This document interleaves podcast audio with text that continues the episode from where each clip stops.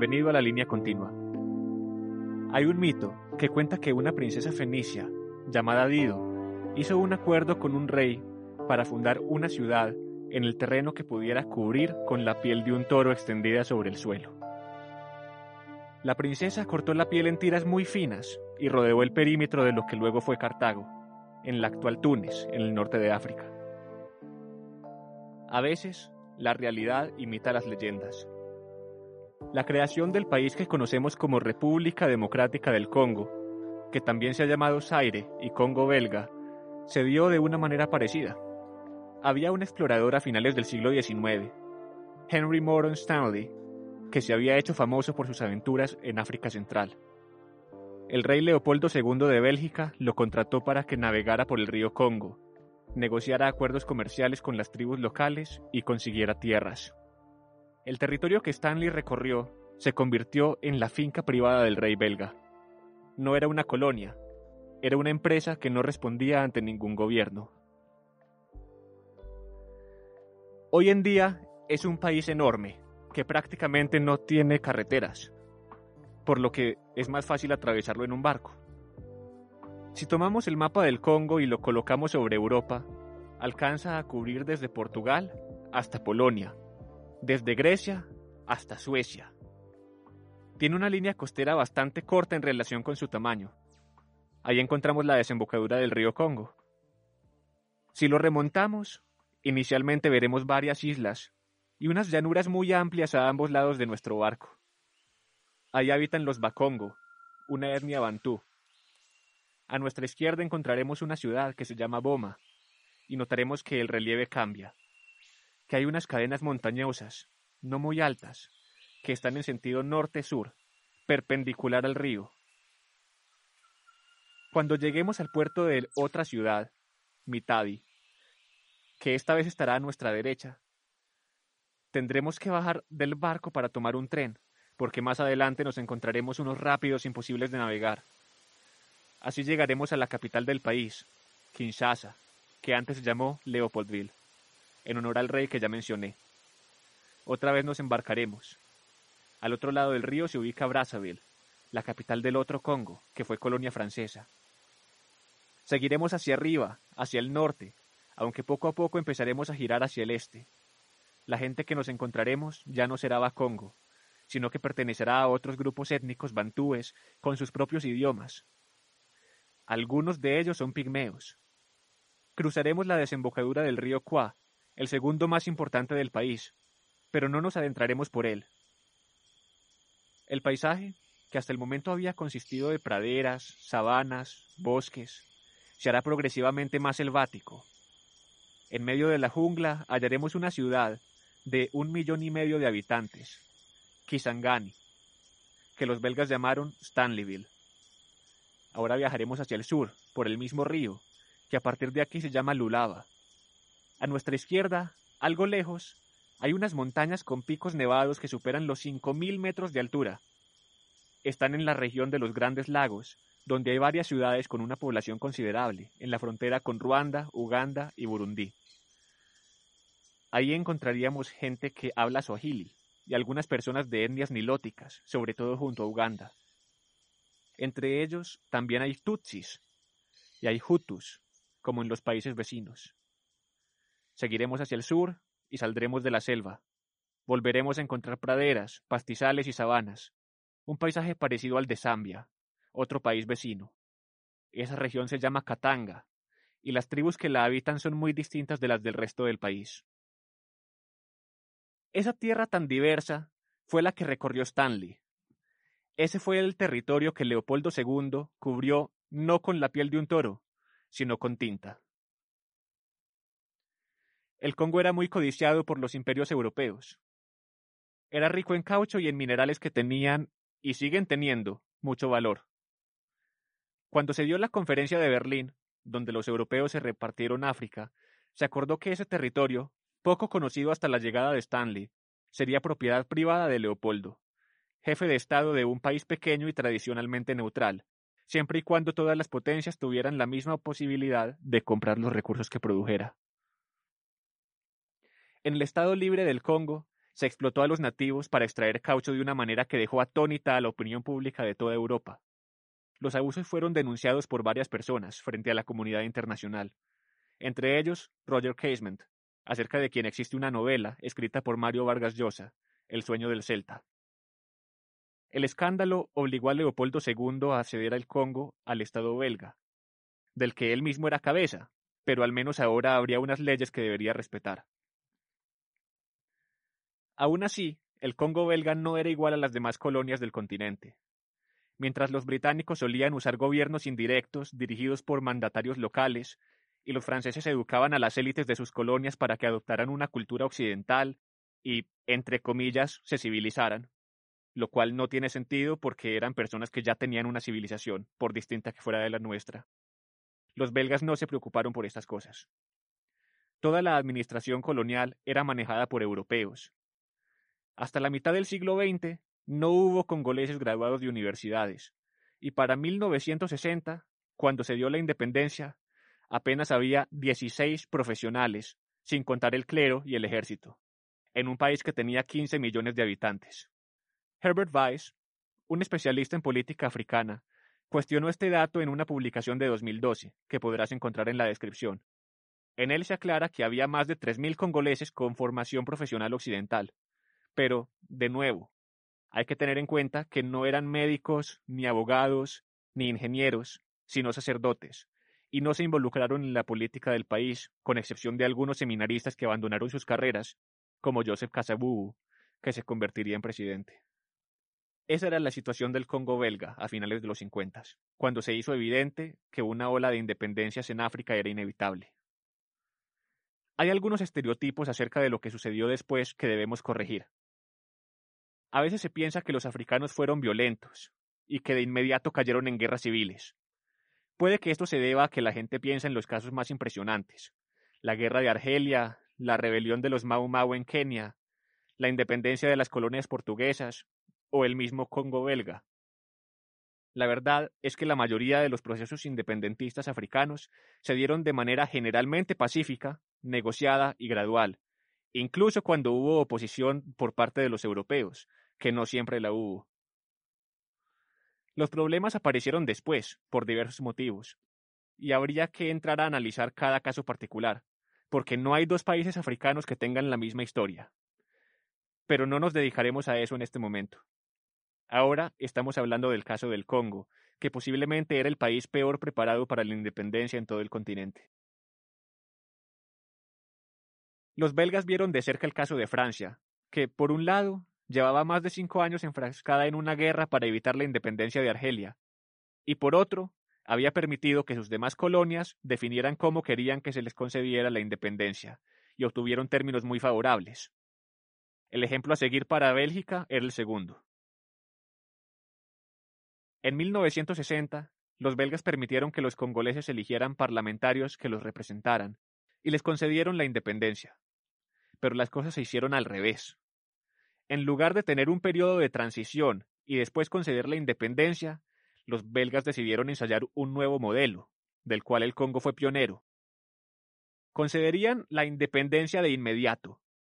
Y después tendrían el periodo de transición que los prepararía para la vida independiente. Incluso teniendo en cuenta la ventaja que poseo al poder ver la situación en retrospectiva, es difícil entender qué los hizo pensar que esa era una buena idea. La explicación que me parece más probable, que es la que expone Weiss, es que al Estado belga nunca le interesó gobernar el Congo. Era una propiedad de su rey que acabó en sus manos de manera casi accidental, y si los congoleses no los querían ahí, no veían motivos para seguirlos gobernando.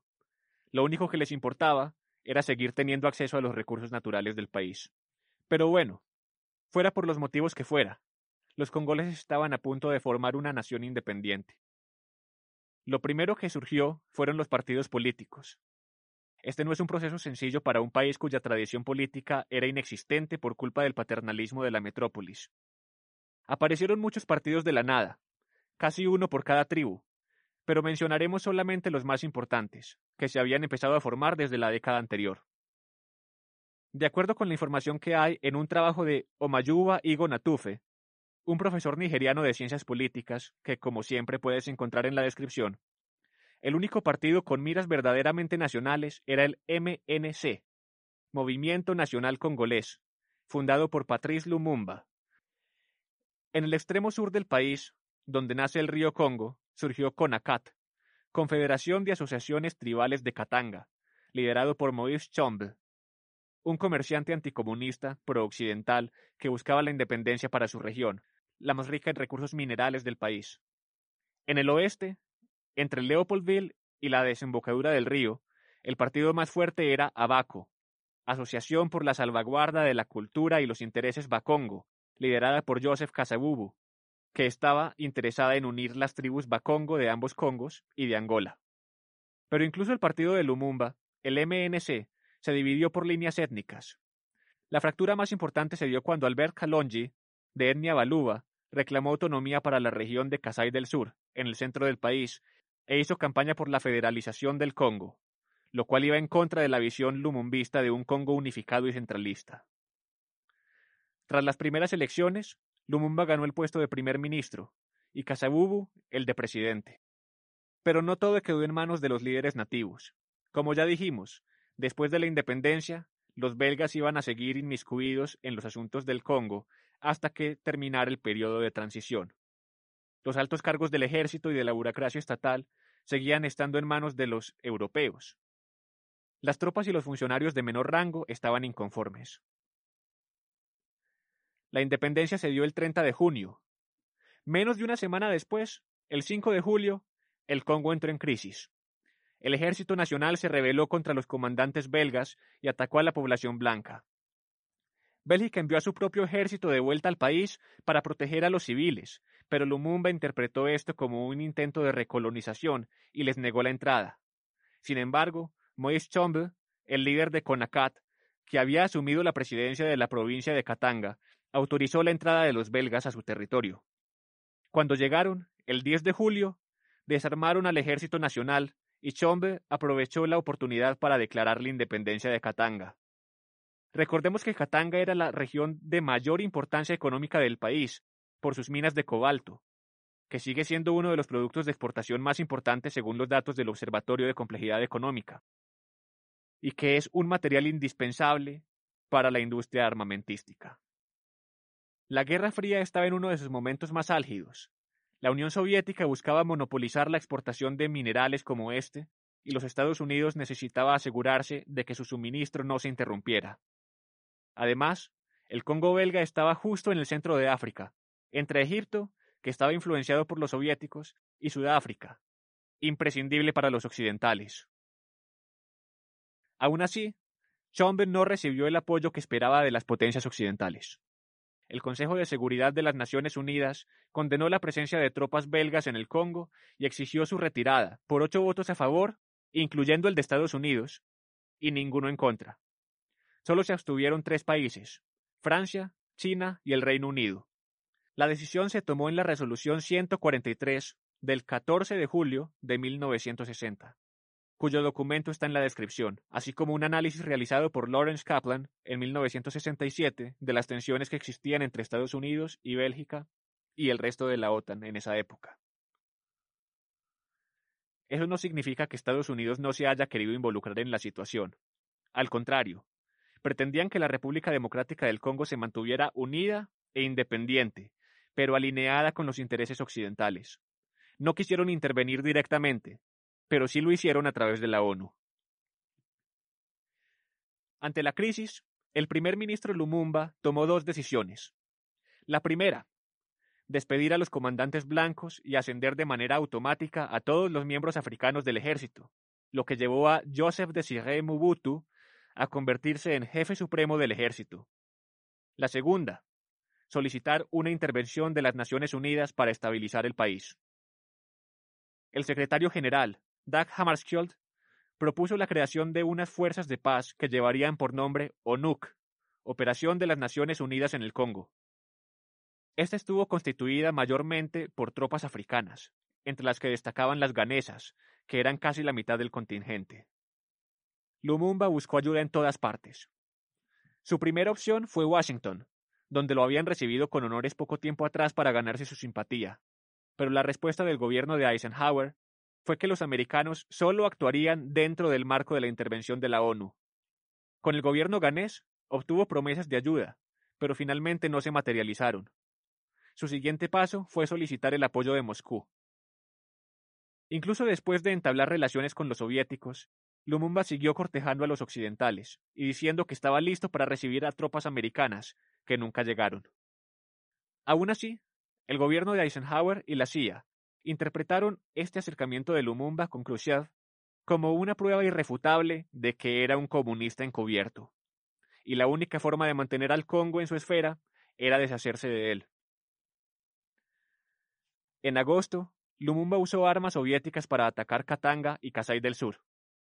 El 5 de septiembre, el presidente Kasavubu despidió a Lumumba y a varios ministros acusándolos de haber realizado masacres durante estos ataques. Nombró primer ministro a Joseph y Leo. El parlamento no lo aprobó, pero el puesto seguiría siendo suyo hasta que se nombrara a otra persona. Por su parte, Lumumba, actuando como primer ministro, despidió al presidente Kasavubu. Ahora al Congo se le sumaba una crisis constitucional en la que ambos líderes reclamaban el derecho de despedirse mutuamente. Las fuerzas de paz tomaron partido por Kasavubu. Las tropas ganesas le prohibieron a Lumumba usar la radio, con la excusa de que si lo hacía empeoraría la situación. El 14 de septiembre nadie sabía si quien gobernaba el Congo era Lumumba o Kasavubu. Joseph Desiré Mobutu, el jefe del ejército, tomó las riendas de la situación y los depuso a los dos. Sin embargo, como se alineaba con el bando occidental, le devolvió su puesto al presidente, mientras que a Lumumba lo encarceló. El ex primer ministro hizo un discurso en el que reivindicaba su derecho a ocupar el cargo, pero Mobutu lo obligó a tragarse sus palabras. Literalmente.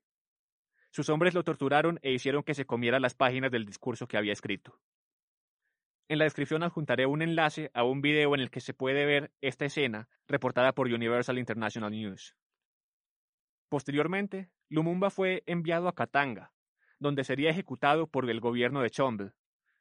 El viceprimer ministro y cofundador del MNC, Antoine Gisenga, huyó a Stanleyville y estableció su propio gobierno. Había cuatro gobiernos en el Congo. En la capital, Leopoldville, estaba el de Kasavubu, centralista y alineado con el bloque occidental, sostenido en el poder gracias a Mobutu. En Stanleyville, el de Gisenga, lumumbista y centralista.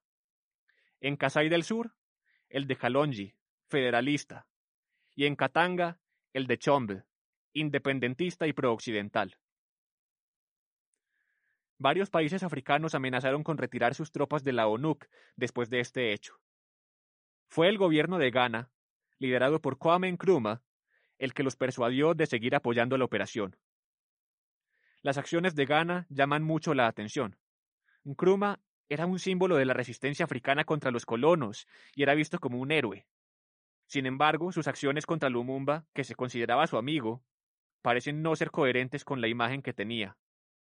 En la descripción hay un artículo de 2019 en el que Charles Asante, de la Universidad de Griffith en Australia, explica la conducta del gobierno ganés. En él se habla de tres motivos que tradicionalmente se han usado para interpretar estos hechos. En primer lugar, estaba el sentimiento anticolonialista. Nkrumah pensaba que el destino del Congo sería determinante para los demás países africanos que buscaban la independencia. Y creía que mientras menos influencia tuvieran los americanos y los soviéticos en las fuerzas de paz, mayor sería la independencia de los africanos. Por eso intentó disuadir a Lumumba de recibir ayuda soviética. Por otro lado, está la solidaridad entre pueblos africanos ante el llamado de Hammarskjöld para que ellos conformaran la ONUC. Esta explicación no es acorde con lo que Nkrumah hizo después, al oponerse a que los países que querían retirarse de la operación lo hicieran. El último motivo es el deseo de Nkrumah de consolidar su influencia en la región y su poder en su propio país. Asante incluye una cuarta razón, sus ambiciones panafricanas, la idea de que los países del continente no podían prosperar por sí mismos, sino que debían unirse bajo una sola bandera y un solo gobierno, liderado por... ¿Por quién más? Por él mismo. Quería estar a la cabeza de una potencia que rivalizara con Estados Unidos y la Unión Soviética. el pragmatismo que imponía esta visión megalomaníaca podría estar detrás de la decisión de no defender a Lumumba. El gobierno de Kasavubu hizo varios intentos de reconciliar a la nación a punta de repartir puestos. En 1961 nombró primer ministro a un lumumbista, Cyril Adulá, y viceprimer ministro a Gisenga, que dirigía el gobierno rebelde de Stanleyville, con lo que se pacificó la ciudad, y la comunidad internacional por fin supo qué gobierno reconocer. Los países que tenían embajadas en Stanleyville, con excepción de China, las trasladaron a Leopoldville y tanto los occidentales como el bloque comunista se pusieron de acuerdo en apoyar al nuevo gobierno. Según Igo Natufe, la decisión de los chinos de no reconocer el gobierno congolés y acusar a los soviéticos de traición por haberlo hecho intensificó la rivalidad entre los dos países. En 1963, las tropas de la ONU derrotaron militarmente a Chombe, que fue exiliado, pero regresó al país en 1964, cuando Kasavubu lo nombró primer ministro. En 1965, el presidente y el parlamento no se pusieron de acuerdo en cuanto a quién debía ser el nombrado primer ministro. Una vez más, Mobutu depuso a ambos. Ahora no quiso devolverle el poder a ninguno. El Congo se convirtió en una dictadura de partido único que ni siquiera aparentaba tener separación de poderes. Se impuso la doctrina de l'authenticité, la búsqueda de una identidad propiamente congolesa, creada por Mobutu. Prohibió la ropa occidental y cambió el nombre del país por Zaire, el de Leopoldville por Kinshasa, el de Stanleyville por Kisangani, y hasta el suyo propio, que era Joseph de Mobutu, por Mobutu Sese Seko Kukung Bendo Wasabanga, que significa guerrero todopoderoso que gracias a su resistencia y voluntad inflexible va de conquista en conquista dejando fuego a su paso. La democracia y los derechos humanos eran invenciones occidentales que no tenían cabida en un Zaire auténtico. Mobutu gobernó a través del miedo y de la superstición, pero su instrumento más importante fue la CIA, que garantizaba su seguridad. Esto estimuló que su gobierno no invirtiera en defensa, lo cual tendría consecuencias más adelante. La historia de África no es nada simple. Hay quienes intentan simplificar las historias de este continente y achacarle sus problemas a las fronteras dibujadas por los europeos, pero no elaboran la idea más allá de eso. Otros dicen que la culpa del subdesarrollo la tienen los mismos africanos por su desorganización y su belicosidad. La realidad es más compleja. Hay muchos factores que han influido en la trayectoria que han seguido estos países. El de la República Democrática del Congo es un caso ilustrativo, porque evidencia cómo las fronteras artificiales pueden determinar cómo será el futuro de los habitantes de un territorio. Pero el continente no está condenado al fracaso. Los errores y los crímenes que cometieron los europeos y otras potencias son un punto de partida difícil, pero también los africanos son capaces de definir su propio destino. Hay países que tuvieron un pasado violento, pero se han recuperado, y hoy en día son un ejemplo para sus vecinos en muchos aspectos. Ese es el caso de Ruanda, otros, como Botsuana, han estado bien desde su independencia, no han tenido guerras civiles, sus índices de corrupción son bajos y su economía dinámica. También hay otros que fueron prometedores en un comienzo y acabaron destruyendo el potencial que tenían, no por las acciones de las potencias extranjeras, sino por el autoritarismo y la corrupción de sus propios gobernantes, como en Zimbabue. E incluso hay otros, como Etiopía, que ya eran naciones antes de que llegaran los europeos, y aún así han sufrido violencia étnica y guerras civiles. Espero poder hablar de cada uno de estos países en el futuro. Insisto en que cada historia tiene que ser vista de manera individual y no se pueden extrapolar todos los detalles de un país a otro, pero sí existen tendencias, y hay casos que son especialmente útiles para aprender lecciones, como el que relaté hoy. Dentro de 15 días hablaré del final del gobierno de Mobutu y de otros conflictos que se dieron en la región de los Grandes Lagos. Si te interesa saber más acerca de temas similares a este, te invito a suscribirte a mi canal. Planeo publicar algo nuevo cada dos semanas. También me puedes seguir en Instagram en la cuenta arroba la línea continua, separada por guiones bajos. Si me ves desde Spotify, me puedes encontrar también en YouTube con el mismo nombre que uso aquí. Y si te gusta lo que publico, puedes darme propinas en Patreon. Servirían para que el canal progrese todavía más. Todas las fuentes que usé para realizar este trabajo están en la descripción. Mi nombre es Juan Daniel Arias Mejía. Hasta la próxima ocasión.